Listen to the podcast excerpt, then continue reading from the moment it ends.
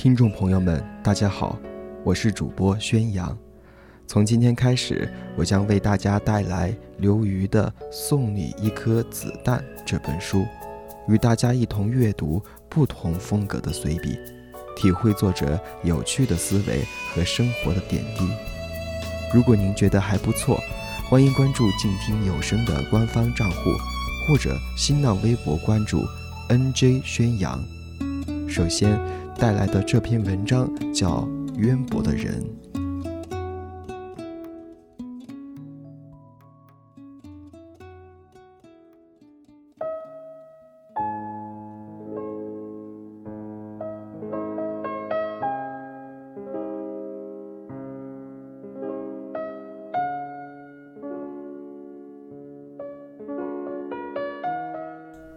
我认识一些渊博的人。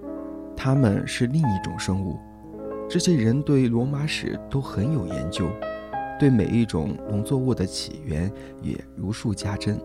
经常探讨的问题包括：郑和下西洋的时候，船只到底有多大，以及下一场科技革命究竟会发生在什么领域？对三国、水浒、红楼梦里面的谁跟谁通奸，那搞得简直是一清二楚。这些问题都是我不懂的，所以我跟他们在一起总是感觉很惊恐。问题是，作为一个文科博士，我似乎有渊博的义务。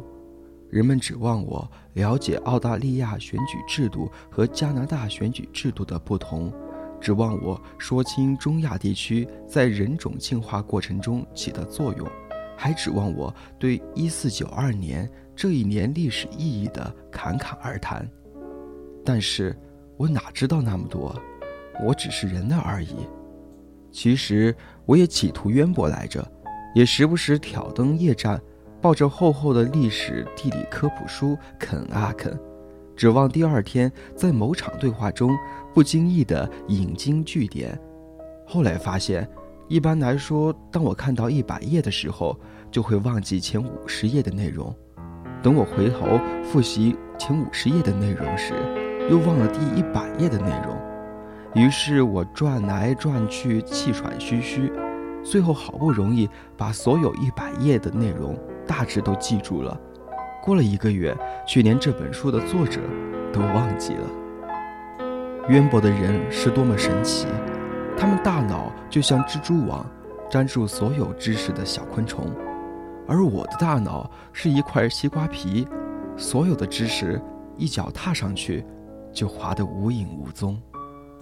认识到这一点后，出于嫉妒，我就开始四处散布知识智慧无关论。我的观点是这样的：知识只是信息而已，智慧却是洞察力。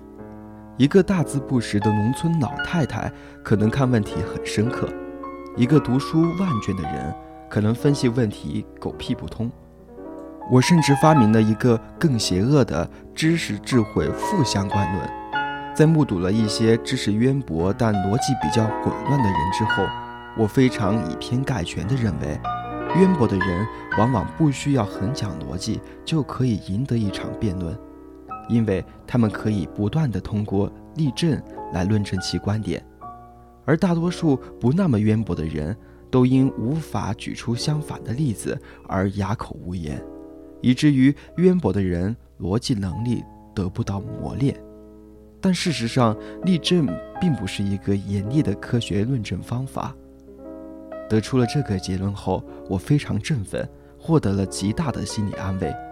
可问题是，由于这些都是歪理，没有博得任何人的同情，人们还是指望我一个文科博士。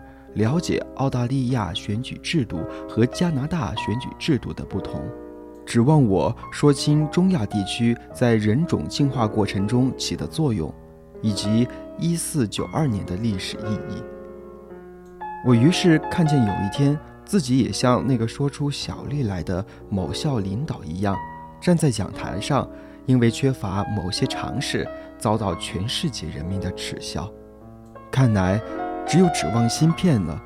报纸上说，总有一天人们会发明一种芯片，把大百科全书插在脑子里，你可以用脑子 Google 芯片，想多渊博就多渊博。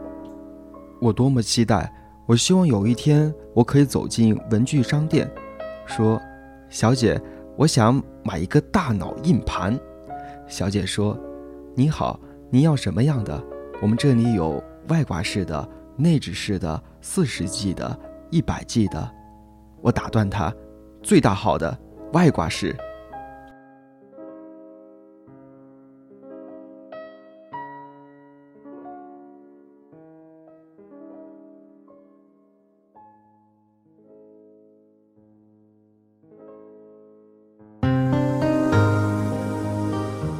本节目由静听有声工作室荣誉出品，安静聆听，让心宁静。静听有声，聆听内心的声音。